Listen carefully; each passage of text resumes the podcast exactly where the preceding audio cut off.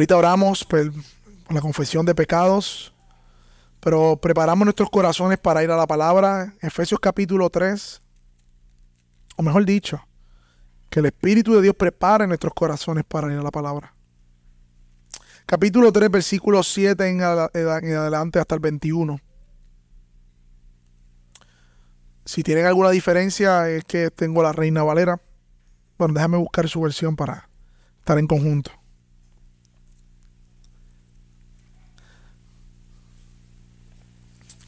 Efesios capítulo 3, versículo 7 en adelante dice de esta manera. Es de este evangelio que fui hecho ministro conforme al don de gracia de Dios que se me ha concedido según la eficacia de su poder.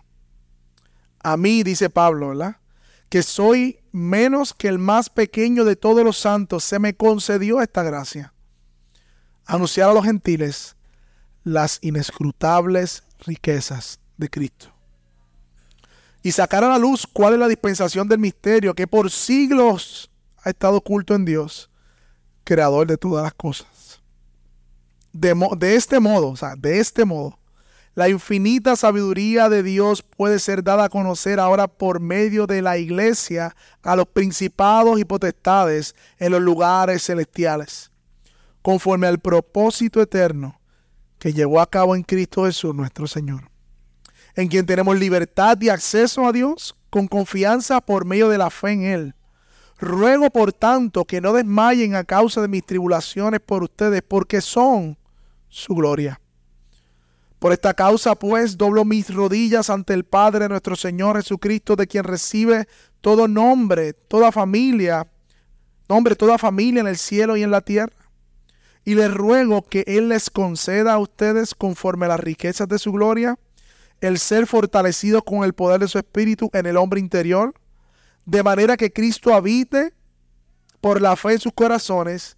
También ruego que arraigados y cimentados en amor, ustedes sean capaces de comprender con todos los santos cuál es la anchura, la longitud, la altura y la profundidad, y de conocer el amor de Cristo que sobrepasa el conocimiento, para que sean llenos hasta la medida de toda la plenitud de Dios y aquel que es poderoso para hacer todo mucho más abundante de lo que pedimos o entendemos, según el poder que obra en nosotros, sea la gloria en la iglesia y en Cristo Jesús por todas las generaciones, por los siglos de los siglos.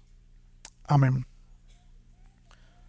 Yo no creo que aquí ninguno de nosotros nos guste ver alguna película a mitad. Y cuando eso sucede, o sucede que se queda tu pareja dormida, para no decir tu esposa, ¿verdad? Viendo una serie o una película y se levanta de momento y te pregunta, ¿qué pasó? ¿Por qué está pasando esto? Yo no sé si usted es tan, tan impaciente como yo, que yo digo, mi amor, si te dormiste no te la voy a contar. a veces no tengo gracia ahí. Porque me saca de la, me saca, me saca, no, no de la película, me, me, me, ¿Cómo voy a contarlo si ya pasó? De la misma manera, mis hermanos, nosotros estamos en el capítulo 3 de Efesios y nosotros estamos en medio de una historia redentora. Cual el Dios Trino que estábamos cantando hace unos minutos está llevando a cabo. Y nosotros aparecimos en medio de esa historia redentora. Entonces Pablo a esta, y le pasó lo mismo a los efesios, porque los efesios también estaban en medio de esa historia redentora, pero especialmente en el punto culminante, bien cerca de cuando Cristo murió y resucitó unos años después, entonces el misterio es revelado y ellos están entendiendo poco a poco el misterio de Dios, el Evangelio. Y ahora nosotros, dos mil años después, todavía seguimos en medio de esa película, por decir una manera, y quizás nos levantamos y miramos y a dónde estamos. Y aquí está Pablo explicándonos dónde estamos en esa historia de la redención. Y para resumir la idea principal del capítulo 3, porque estamos a mitad y yo sé que vamos dos domingos que no hablamos de eso, es que Dios ha revelado una nueva y definitiva etapa en su plan eterno, que supone crear un pueblo de judíos y de gentiles unidos a Cristo y unidos entre sí.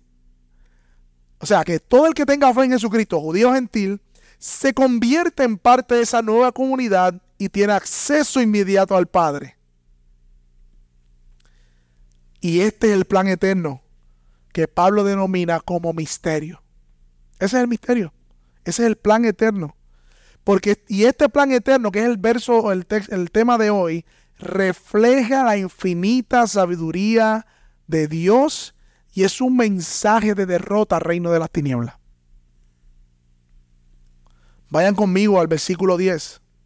Leímos desde el 7, sí, lo sé, pero comenzamos la exposición desde el capítulo del versículo 10. Y comienza diciendo, de este modo, la infinita sabiduría de Dios puede ser dada a conocer ahora por medio de la iglesia. Así que Pablo dice de este modo, ¿qué significa esto, mi hermano? Que él viene conectando lo que está diciendo desde el verso 9. ¿Qué dice el verso 9, mis hermanos? Vaya conmigo al verso 9. Que el ministerio que Dios le dio a Pablo fue de qué? Bueno, desde el 8. Anunciar a los gentiles las riquezas de Cristo. Y el 9 sacar a la luz la dispensación del misterio que por los siglos había estado oculto en Dios. O sea, Dios el creador de todas las cosas había ocultado este conocimiento del misterio del Evangelio y ahora Pablo es un ministro, un servidor, alguien que está revelando un canal por medio del cual Dios está revelando este plan redentor. Y hermanos, miremos esto. Esto no es algo que ocurrió con Pablo ahí dice que esto sigue ocurriendo, porque dice el versículo que de esta manera Dios puede, la sabiduría de Dios puede ser dada a conocer. O sea, este plan comenzó en la eternidad pasada, antes de que tú y yo existiéramos. Tú y yo éramos parte de ese plan aún sin antes de nacer. Pero sigue siendo el pasaje que ahora, mis hermanos, la infinita sabiduría de Dios se da a conocer por medio de la iglesia. Eso es lo que dice ahí. Que ahora la sabiduría de Dios puede ser dada a conocer por medio de la iglesia a los principados y potestades de los lugares celestiales. Esta palabra que se, traduce como infinita, en otras versiones me gusta más, dice la multiforme. Multiforme sabiduría de Dios.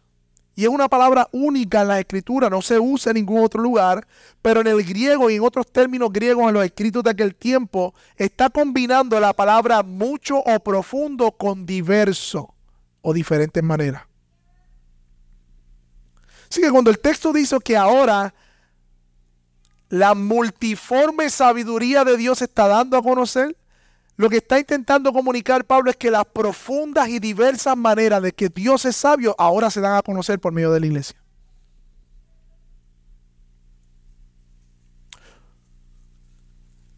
Mi hermano, nuestro Dios no está inventando con la iglesia.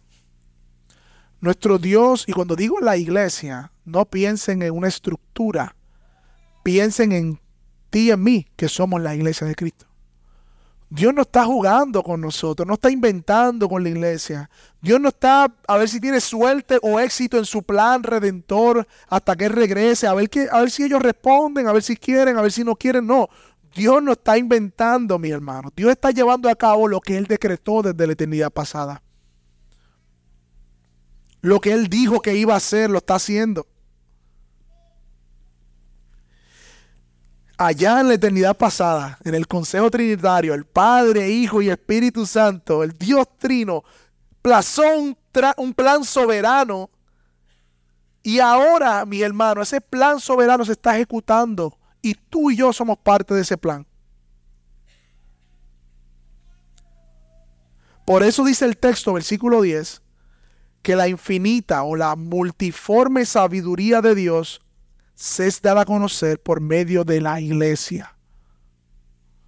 En otras palabras, mi hermano, Dios está sentando o ha sentado en el salón de clase a todos los principados y potestades de los cielos, a los ángeles, a las huestes, lo está sentando en el salón de clase y le está dando una cátedra de su sabiduría con lo que está haciendo con la iglesia. Eso es lo que está haciendo Dios, mis hermanos. O sea, tú y yo, la iglesia local, junto a todas las iglesias verdaderas, el cuerpo de Cristo de manera universal, somos la prueba, la demostración de la sabiduría de Dios y el mundo espiritual está aprendiendo de eso. Los ángeles están tomando notas de cómo Dios obra por medio de la iglesia. Los ángeles están sorprendidos, y no por nosotros, no, no, es que seamos nosotros inteligentes, es que Dios es sabio. No es porque tú y yo seamos capaces, ni porque nosotros tenemos la vida perfecta resuelta, sino porque Dios ha resucitado, ha cogido lo vil y menospreciado del mundo, tú y yo, nos ha dado una nueva vida en Cristo y ahora por medio de su Espíritu nos está santificando. Y dice que hay otro texto que eso los ángeles lo anhelan ver. Mis hermanos. Y qué providencial, mis hermanos, que el domingo pasado hablamos de Apocalipsis. Porque el Apocalipsis es revelación. Se quita el velo y vemos el trono de Dios y vemos al, al Cordero, vemos a las naciones, vemos toda la gloria de Cristo allá. Y es que nosotros muchas veces olvidamos como iglesia, mi hermano, el mundo espiritual. Pero en Apocalipsis lo vemos, claro. Pero desde el Antiguo Testamento la Biblia nos enseña, hermano, sí, que hay un mundo espiritual, hay huestes celestiales, hay ángeles, hay regiones, hay ángeles caídos, hay demonios. De hecho, lo vemos en Job, uno de los libros más antiguos de la Biblia. Satanás sube al trono al cielo, donde está la reunión de los santos, de los ángeles de Dios. Pero lo vemos en Apocalipsis derrotado, completamente echado en el lago, de fuego. El punto es, mis hermanos, es que no solamente Dios está redimiendo mi vida o las circunstancias de mi vida, sino que está redimiendo el cosmos completo, aún los seres espirituales. O mejor dicho, Dios está demostrando por medio de la obra de Cristo no solo la restauración de las cosas humanas físicas, sino también del orden espiritual. Y tú y yo, mis hermanos, somos parte de ese plan. Primera de Corintios 5.2 dice, ¿ustedes no saben, santos, que ustedes van a juzgar a los ángeles?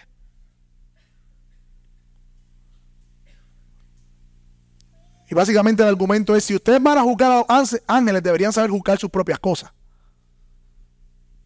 Eso es el argumento de Pablo allí. O sea, le dice, le recuerdo, ¿ustedes no saben que ustedes, los santos, van a juzgar a los ángeles? Así que mi hermano, la redención efectuada por Cristo en la cruz no solo afecta a nosotros como elegidos, sino a todos los aspectos de la vida, incluyendo el mundo espiritual. Y dice este texto que a través de la iglesia Dios le está dando una cátedra, una masterclass de su sabiduría al mundo espiritual. Sí, hermanos, con todas las debilidades que podamos ver como iglesia. By the way, es la debilidad que Él se glorifica. De hecho, desde el capítulo 1 en, Efesios vemos que al final de toda la redención, la gloria es de Él. Efesios 1.5 dice que nos predestinó para adopción como hijos amados mediante Jesucristo, conforme a la buena intención de su voluntad. Y el versículo 6, para la alabanza de la gloria de su gracia. Efesios 1:12, a fin de que nosotros que fuimos los primeros de esperar en Cristo seamos para la alabanza de su gracia. Efesios 1:14, hablando del sello del Espíritu que nos ha dado como garantía con la mira redención para la alabanza de su gloria. Y el 3.21 al final de este texto dice que a Él sea la gloria a Cristo por los siglos de los siglos. Por lo tanto, mis hermanos, lo que Dios está haciendo con su iglesia, a fin de cuentas, es para la alabanza de su gloria. No hay nada en que podamos actarnos. Pero en medio de todo eso, Dios usa a su iglesia para mostrar su sabiduría. Yo no sé si ustedes imaginan a los hermanos de Éfeso leyendo esta carta. Recuerden el trasfondo de estos hermanos. Venían de un trasfondo de creencias ocultas, de la magia, de la mitología griega, y ahora el Evangelio le abre los ojos y dice, ah, el Dios creador de todas las cosas, en su plan redentor, a ellos los ha posicionado como herederos y jueces aún de los ángeles. ¡Wow! Y yo no sé si ustedes lo ven ahí, pero es bien claro el punto central de la iglesia o la importancia de la iglesia en el plan redentor de Dios. O sea, hermanos, aquí dice que por medio de la iglesia es que Dios muestra su sabiduría, su multiforme, su, su, infinita sabiduría. No dice ni el gobierno, no dice ni el trabajo, no dice ni la naturaleza, aunque en la naturaleza hay mucha belleza de Dios. No dice nada de eso. Dice que es a través de la iglesia. O sea, miremos el lugar central de la iglesia en el plan redentor de Dios. La importancia de la iglesia para Dios en su plan, que revela su carácter al mundo. Y a, no solamente al mundo, sino a las huestes celestiales, a los ángeles. En ese sentido, muchas personas dicen, yo quisiera saber la voluntad de Dios, o yo estoy orando para que Dios me dirija a su voluntad. Mi hermano, si leemos bien este texto y lo aplicamos bien, su voluntad siempre va a estar ligada con su iglesia. Porque es por medio de ella que Dios avanza su obra en el mundo. Y hay un grupo que está en proceso de premembresía y hablamos hoy de la misión y la visión de la iglesia y hablamos de todo eso un poco. Pero quiero desde ya decirle que para Dios la membresía de la iglesia es algo importante, no es un juego. Por eso como iglesia nos tomamos el tiempo, porque nosotros somos el medio por el cual Dios usa y hace su obra en el mundo y esparce su reino al mundo a través del Evangelio, a través de vidas transformadas.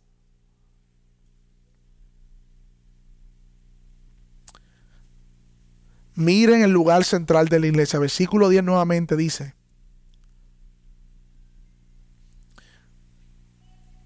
De este modo, la infinita sabiduría de Dios puede darse a conocer o puede ser conocida ahora por medio de la iglesia a los principados y potestades en los lugares celestiales.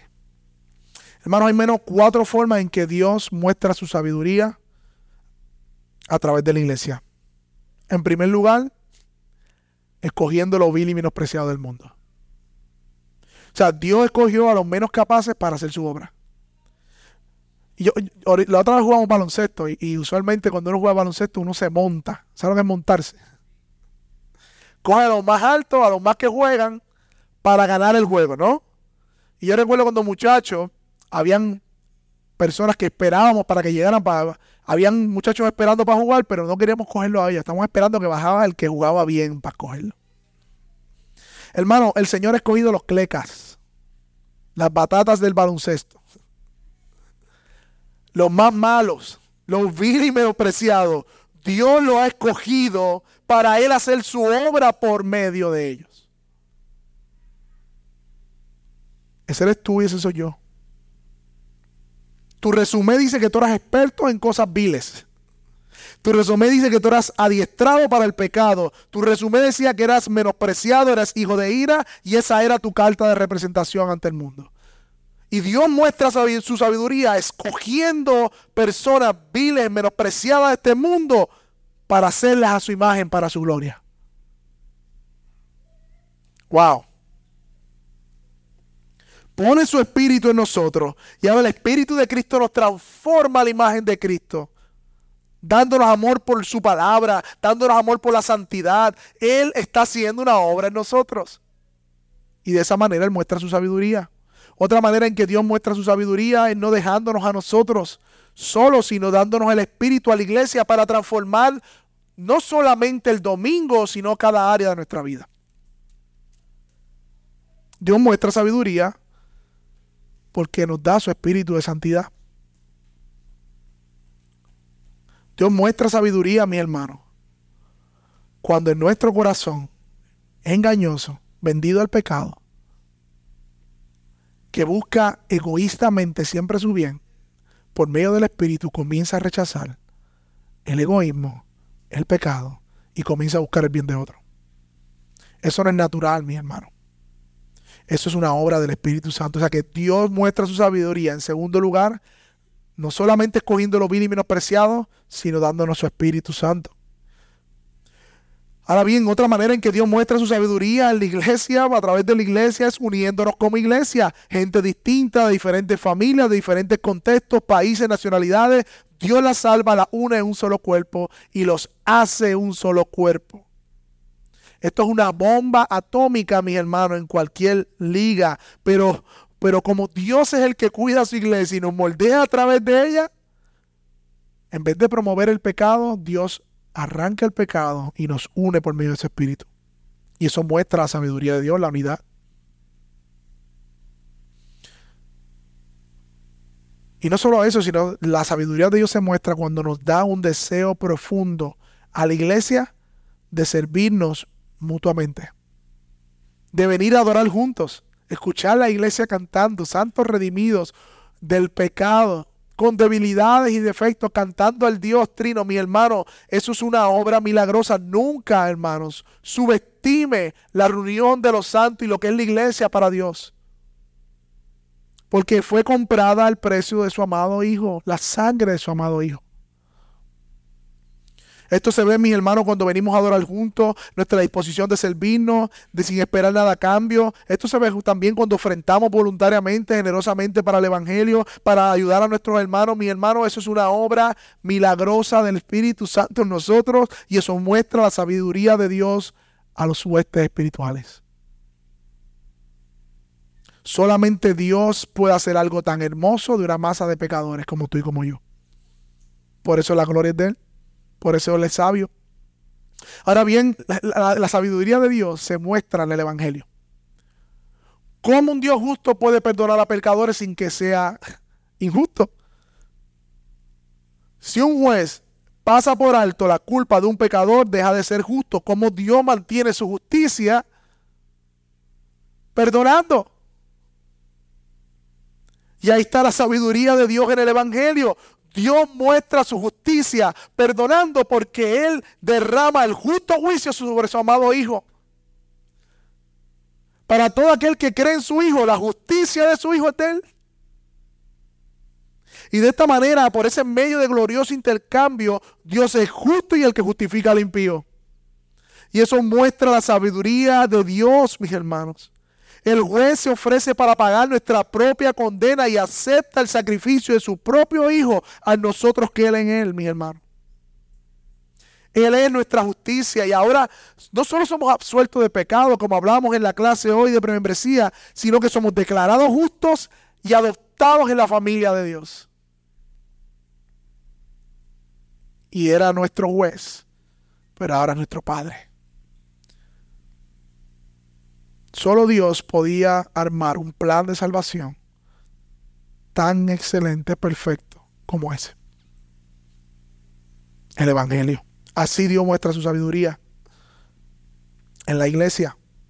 Versículos 12 y 13 sigue diciendo, bueno, versículo 10, 11, conforme al propósito eterno que se llevó a cabo en Cristo Jesús, nuestro Señor. O sea que este propósito no es nuevo, esto se llevó a cabo, pero ya había sido determinado antes de la fundación del mundo.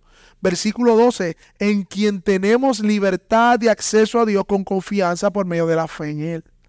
O sea que Pablo recuerda a esta amada iglesia en Éfeso que ese Dios eterno que decretó un plan soberano eterno en la salvación, que lo está ejecutando, que le está enseñando a las huestes celestiales su sabiduría, que puso a la iglesia en el plan central. De momento se ve como lejos ese Dios, como demasiado grande para accesar. Pero dice la misma palabra luego de ese versículo, en el versículo 12, que ahora tenemos libertad y acceso a Dios con confianza por medio de Él. No, mis hermanos, esta gente cuando tenía dioses mitológicos que eran egoístas, eran lejanos, que no les importaba, que eran caprichosos, eran, eran dioses mitológicos que no se relacionaban de manera como el Dios verdadero. Y ahora ellos están leyendo esta carta, dicen que el Dios creador es mi Padre yo tengo libre acceso a Él. Pablo le quiere dejar claro que el Dios verdadero no es como el Dios que ellos habían conocido que a pesar de que Dios es trascendente y de que su eternidad pasada Él diseñó un plan eterno, sabio, poderoso, a pesar de esa distancia entre Dios y yo, se llama nuestro Padre, está cercano. Mire cómo dice, hermano, libertad y acceso. Es una sola palabra en el griego, libre acceso con confianza. Debido a su bondad, a su amor y misericordia, dice un comentarista, junto con la reconciliación que ha producido mediante la sangre de Cristo, los creyentes pueden experimentar cercanía con Dios. Los creyentes pueden experimentar cercanía con Dios. Y aún para los judíos esto debió ser revolucionario.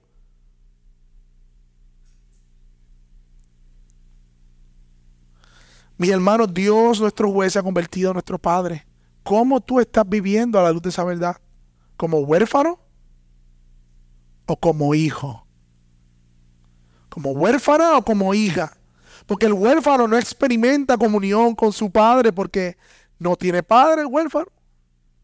Pero el hijo sí tiene comunión y experimenta comunión con su padre. Oh, mi hermano, recuerda que tú estás ahora en Cristo. No es tu justicia, es su justicia, no es tu desempeño, es su desempeño, no es tu, propia fuerza, son las fuerzas de Él. Porque eso dice ahí mismo que es por medio de la fe en Él que tenemos libre acceso. Tenemos libertad con confianza por la fe en Cristo, mis hermanos. Yo no sé si ustedes se imaginan un judío convertido allí en Éfeso con todas las imágenes de la presencia de Dios del Antiguo Testamento.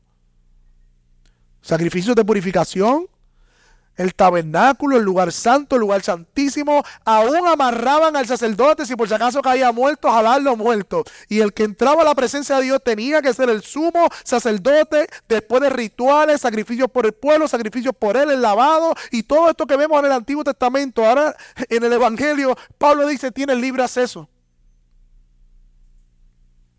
Yo me pregunto si tú y yo estamos disfrutando de esa gran bendición de tener libre acceso a nuestro Dios. No es que tienes que pagar por el acceso. Esto no es un peaje. Ya Cristo abrió el camino. Algunos dirán, es que pecado. Precisamente porque has pecado. Debes correr a Él. Precisamente porque has pecado. Debes correr a Él. Él es tu Padre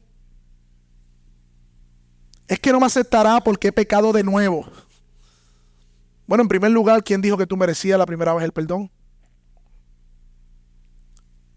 Romanos 8, 4, 7 al 8 dice, bienaventurados aquellos cuyas iniquidades son perdonadas, y como leímos hoy también, y cuyos pecados son cubiertos, bienaventurado el varón a quien el Señor no inculpa de pecado. Si tú has puesto tu confianza en Cristo, dice la palabra que ya no hay condenación porque estás en Cristo Jesús todos tus pecados han sido perdonados en Cristo. La sangre de Cristo te ha limpiado de pecado. Delante de Dios tu justicia es intacta. Si tu santificación ha sido manchada, si la culpa por el pecado está, pero tu relación con Dios se sostiene no por tus méritos, sino por lo que hizo Cristo. Tú estás vestido de la justicia de Cristo, por eso tienes libre acceso. El Evangelio cambió tu estatus. Por eso Hebreos dice que sin fe es imposible agradar a Dios. Si tú no crees eso, hermanos, no vas a crecer en santidad. No vas a crecer en santidad.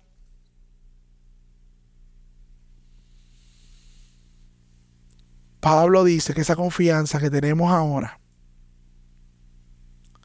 es la confianza en nuestro Padre Celestial. Y para ir cerrando esta sesión, Pablo hace un llamado directamente a los lectores para que no se desalienten demasiado con el sufrimiento que Pablo está enfrentando encarcelado. Por eso en el versículo 13 dice, ruego por tanto que no desmayen a causa de mis tribulaciones por ustedes porque son su gloria. Y esta es la confianza, hermano. Es la base de la oración, nuestra confianza. Y por eso Pablo los anima y les recuerda esto, porque ahora Pablo nos va a presentar una petición o otro ruego que está haciendo por ellos. Básicamente comenzó en el versículo 1, pero lo retoma ahora, ¿no? Recuerden que esta sección es un, como un paréntesis de lo que vamos a seguir ahora del versículo 1 de la vez pasada. Y dice en el versículo 14, dice, por esta causa pues yo doblo mis rodillas ante el Padre nuestro Señor Jesucristo, de quien recibe todo nombre de familia de la tierra, de la familia del cielo y la tierra, y le ruego que Él les conceda a ustedes, conforme a las riquezas de su gloria, el ser fortalecidos con poder por su espíritu en el hombre interior, de manera que Cristo habite por la fe en sus corazones. Pablo se dirige al Padre en oración por el libre acceso que tiene, al igual que tú y que yo, y le ruega, esta palabra ruega es como un, cry out en inglés, no sé si en español tiene otro, como un gemido, un grito, un implorar, un urgir, un pedir. Miremos el corazón de Pablo por lo que Pablo está pidiendo. Mira cómo la Biblia nos enseña a orar.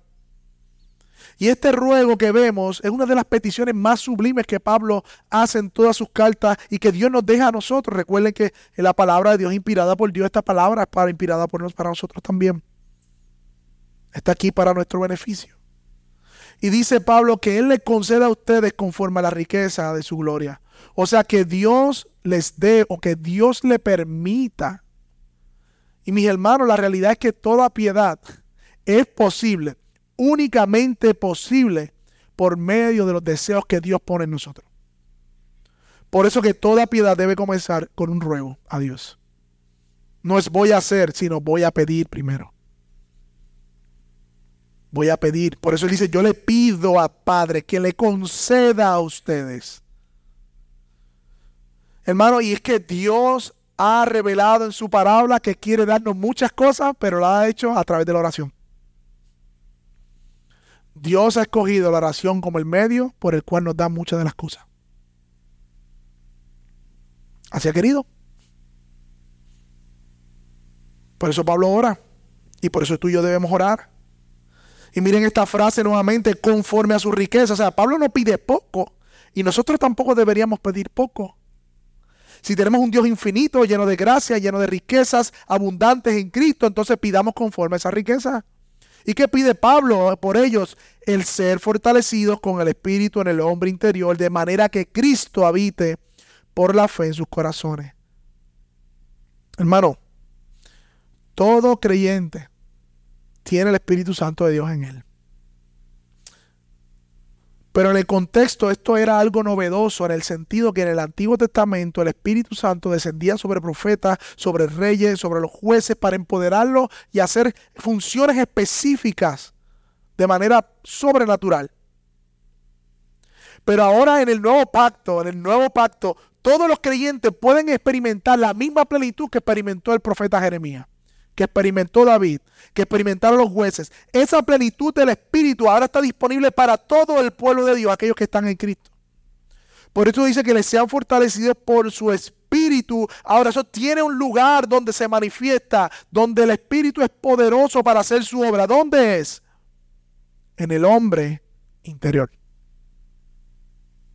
Se refiere a lo interno, a lo secreto. O sea, Pablo está pidiendo fortalecidos por su espíritu en el lugar donde? En el corazón, en el centro de nuestra personalidad, donde nuestros afectos surgen, donde nuestros deseos salen, donde salen todas las conductas nuestras, vienen del corazón. Y es el poder del Espíritu del Señor que transforma el corazón. No comienza con lo que hacemos, sino con lo que somos. Por eso el Espíritu Santo debe primero transformar nuestro corazón para nosotros poder vivir a la luz de su palabra. No es una modificación de conducta que Dios quiere que tú hagas. Porque tú no la puedes hacer primero que todo y tampoco es duradera. Lo que Dios intenta por medio de su Espíritu Santo, y cuando digo intenta es que lo logra, por medio del Espíritu Santo, es hacernos la imagen de Cristo y eso ocurre por medio de una transformación del corazón esto quiere decir que el ministerio del Espíritu Santo no está interesado en que alguien se caiga para atrás en un servicio. No está interesado que alguien se sacuda en un servicio, porque ahí no hay transformación. El ministerio del Espíritu Santo opera en el hombre interior para formar a Cristo, o como dice el pasaje, para que Cristo habite por la fe. ¿Y qué significa que Cristo habite por la fe? ¿Acaso ya Cristo no habitaba en estos creyentes? No, mis hermanos, ya Cristo habitaba por medio de la fe, porque ya habían creído. Ahora, ¿por qué Pablo menciona que Cristo habite por la fe? Esta semana, mi hermano, yo no sé si Dios lo permitió por, por este mismo pasaje. Y yo, rápido que pasó, hice algunas conexiones en mi mente. Yo estuve dos semanas y media, tres, en mi casa con una filtración eh, intensa. Y Y, de momento empezó un cubito, dos cubitos, tres cubitos, el zafacón. Ya teníamos como 14 cubos en la casa. Habían buscado plomero, hicieron una preparación, eso no era, buscaron aquí, eso no era. Hasta que por fin hace dos días la persona dio con el tema y lo pudo reparar. Pero el punto es que yo estaba en mi casa, pero mi casa me causaba ansiedad. Esa era la verdad. Yo tenía que cerrarme en el cuartito al lado para no escuchar clic, clac, clac, todas las gotas cayendo, el piso mojado, yo mapeando. Cuando me levantaba el otro día, la gotera iba más lejos, la mesa la tuvimos que empujar, sacar los muebles, ver el techo ya manchado, una incomodidad en mi propia casa. El punto de mi hermano que gracias a Dios se pudo reparar. Esta persona vino, estos plomeros tienen unas máquinas que son como unos audífonos que se pone una máquina que empiezan como el doctor a poner en el piso para escucharla por una filtración interna, una tubería interna del apartamento de arriba, por ende, hay que romper el piso porque se rompió por dentro. So empieza a buscar el apartamento, a buscar y rompe. Eh, ahí no es. Está cerca porque suena, pero ahí no es hay que volver a por el cemento. Entonces estuve esa situación, pero está bien, estamos resolviendo, por lo menos la gotera va a acabar, ¿verdad? Y, ya el estrés no es la gotera, sino es la estructura. Pero el punto es que él sigue buscando, sigue buscando, da las 7, 2 de la tarde, 3 de la tarde, mi esposa me dice, mira, no me parece que no, yo, la llamo, no he encontrado todavía, no, vamos a orar. Y le digo a mi esposa, oraste, a ratito me envía el video, el Señor, mira, la encontramos, está aquí, gloria al Señor. Rompieron debajo de la nevera del apartamento, arreglaron. El punto es, mi hermano, que así como de manera interna había una filtración imperceptible para mí, y tuvo que venir lo otro a discernir dónde estaba esa filtración, que causaba incomodidad en mi propia casa por la cotera.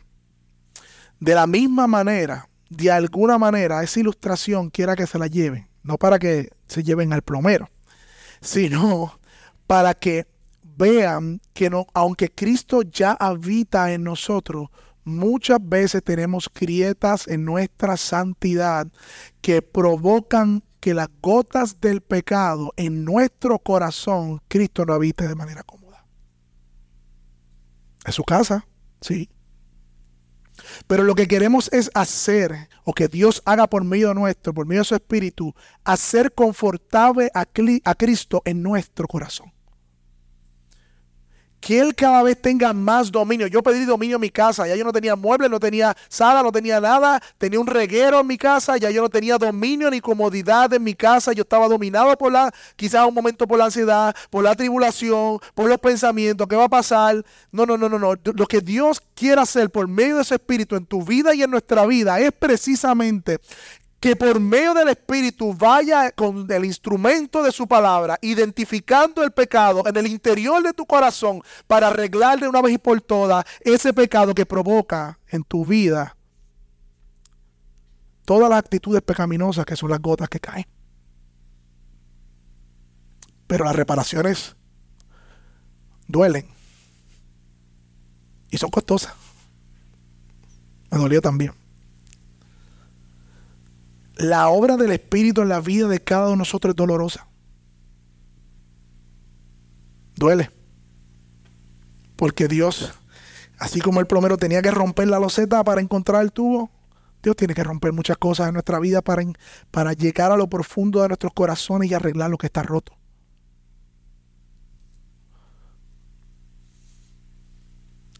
Ni tú ni yo podemos hacer eso, solo hace el Espíritu por medio de su palabra, mi hermano.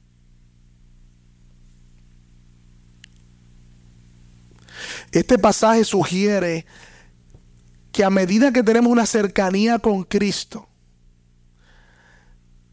ese señorío de Cristo reine cada vez más en nuestras vidas y en nuestros corazones.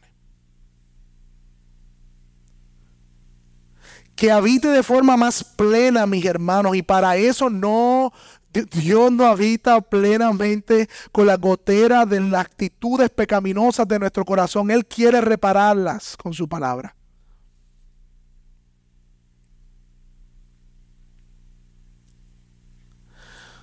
Y miren lo que estoy diciendo, no estoy diciendo simplemente conductas, son cosas que están en nuestros corazones.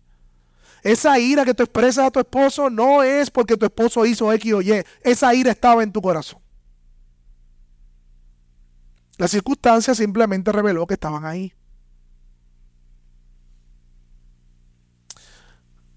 Esa ingratitud, esa falta de contentamiento no es porque te bajaron el sueldo, no es porque trabajaste menos horas, no es, no, es porque está ahí Estás insatisfecha con Dios mismo, estás insatisfecho con Dios mismo y Dios te lo revela quitándote los hilos de tu corazón y tú peleas con Dios y Dios te está diciendo te quiero mostrar que tiene grietas en tu corazón que necesitan ser reparadas para que Cristo habite eh, por la fe en sus corazones. Dios en ocasiones permite situaciones entre ustedes, hermanos quizás que nos incomodan para mostrar tu orgullo. Es orgullo, no es el del otro, es el tuyo.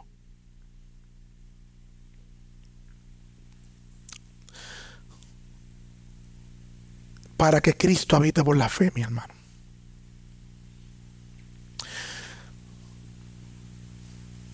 Mi hermano. El Espíritu Santo usa su palabra y trabaja de manera tal que repara para siempre, tú no vas a ir por todas, los problemas internos de nuestro corazón.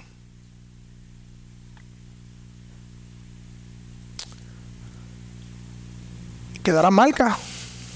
Tengo el techo manchado de lo que fuimos o de lo que Dios hizo en nuestra vida. Pero gloria a Dios que son marcas del pasado. Gloria a Dios que era lo que éramos. Pero que Cristo cambió y cada vez más Dios sigue reparando su morada porque es suya.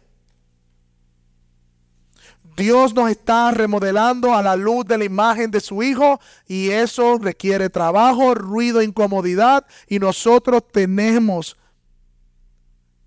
la bendición o el privilegio, por decirlo de alguna manera, de participar en ese proceso de santificación. Disponiendo nuestros corazones a lo que Dios usa, que es su palabra. Que son los hermanos, que son las predicaciones, que son la, la comunión, mis hermanos. Mi hermano, no, los panchos no van a servir. Si yo ponía pancho o una pintura, eso no va a servir, mis hermanos. O como hice, cerré la llave de paso y dejó de gotear, pero no resolvió el problema. Cerré la llave de paso. Y así hacemos nosotros a veces. Pichamos el problema. No resolvemos lo que hay en nuestro corazón, le pichamos. Vamos a decirlo más coloquial, lo ignoramos. Pero Dios te mostró que había pecado. No pongas un palcho. Permite que la palabra de Dios detecte ese liqueo en tu corazón para que Cristo habite de manera más confortable. Su señoría sea sobre toda tu vida. ¿Y saben qué, mi hermano? Yo le estaba haciendo el desayuno y decía, wow, cómo se siente estar sin liqueo. Como tuve dos semanas y media. La realidad me sentí como que, qué alivio, dolió, costó veo las marcas, pero digo, Dios quiere hacernos libres del pecado, mi hermano. Dios nos está haciendo libres del pecado por medio de su palabra. Por eso, y mira cómo lo hace. Miren, el versículo. Dice que Cristo habite, ¿verdad? Eh, perdónenme. Por la fe. Y también ruego que arraigados y cimentados en amor, ustedes sean capaces de comprender con todos los santos. O sea que este proceso de Cristo habitar, seguir santificando nuestra vida, trabajar con nuestro corazón, con ese pecado que está ahí, ocurre en un contexto comunitario sobre la base del amor, mi hermano. Porque así como las reparaciones molestan, el pecado de los otros molestan, pero al mismo tiempo es el contexto donde Dios nos ha puesto para expresar gracia. Y de la única manera que como iglesia, recuerde que le está hablando a la comunidad, podemos crecer en santidad sobre la base del amor. Por eso dice arraigados y cimentados en amor. Tú seas capaz, dice ahí, tú no mía, solito, tú, teniendo tu relación con Dios, con tus libritos y tu teología. No. Todos capaces de comprender. Con todos los santos. Así como el matrimonio es un instrumento de santificación por excelencia de Dios, así la iglesia es el instrumento santificador de Dios como comunidad. De esta manera es que podemos como iglesia ser capaces de comprender, dice el texto. ¿Comprender qué? Sigue diciendo. Con todos los santos la anchura, la longitud, la altura y la profundidad. Hay diferentes discusiones sobre eso. No quiero entrar en ese tema, pero sí lo que me parece que está diciendo, por, por el hecho del poder de Dios, lo que está diciendo es que queramos que conozcamos lo amplio del poder de Dios a favor de los creyentes, como ha hablado en el capítulo 1. No solamente su poder, versículo 19, y de conocer el amor de Cristo que sobrepasa el conocimiento para que sean llenos hasta la medida de la plenitud de Dios. O sea, esta es la única manera de ser plenos, maduros, comprendiendo el poder de Dios a nuestro favor y el amor de Cristo a través de la comunidad de fe que ha salvado. No seremos llenos, ni completos, ni maduros en Cristo si no nos dedicamos a conocer como iglesia el amor de Cristo y como cuerpo el poder de Cristo a nuestro favor en nuestras relaciones. Porque mira cómo dice, para que sean llenos a la medida de toda la plenitud de Dios. Y recuerden, mis hermanos, que esto antecede el capítulo 4, 5 y 6. O sea que Pablo está orando para preparar a los hermanos para decir, vivan ahora dignamente del llamado que han recibido. No es posible vivir dignamente del llamado que hemos recibido si no está cimentados en el amor, con el conocimiento del poder de Cristo, de Dios y el amor de Dios en Cristo para nosotros. Versículo 20, y aquel que es poderoso para hacer todo mucho más abundante de lo que pedimos o entendemos según el poder que opera en nosotros, a Él sea la gloria. En la iglesia y en Cristo Jesús por todas las generaciones, por los siglos de los siglos. Amén. A Él sea la gloria por el amor de Cristo que sobrepasa todo conocimiento, mis hermanos. La única manera de nosotros poder ser santos no es arreglándonos a nosotros mismos, es mirando a Cristo y al amor de Cristo derramado en el Evangelio y ese amor de Cristo transforma nuestros corazones para su gloria. Por eso, ahora al finalizar cantaremos de ese amor de Cristo. Profundo es el amor de Cristo. Porque es ese amor de Cristo que por medio de su poder hace que habite Cristo de manera confortable. Aquellos que no han venido a Cristo en arrepentimiento y fe, y estás aquí escuchando y entiendes algunas cosas y otras no, no te apures. Lo único que tienes que entender es que Dios en el Evangelio la buena noticia que Dios está diciéndote hoy aquí es que al entregado a su Hijo unigénito en la cruz del Calvario para todo aquel que cree no se pierda y tenga vida eterna.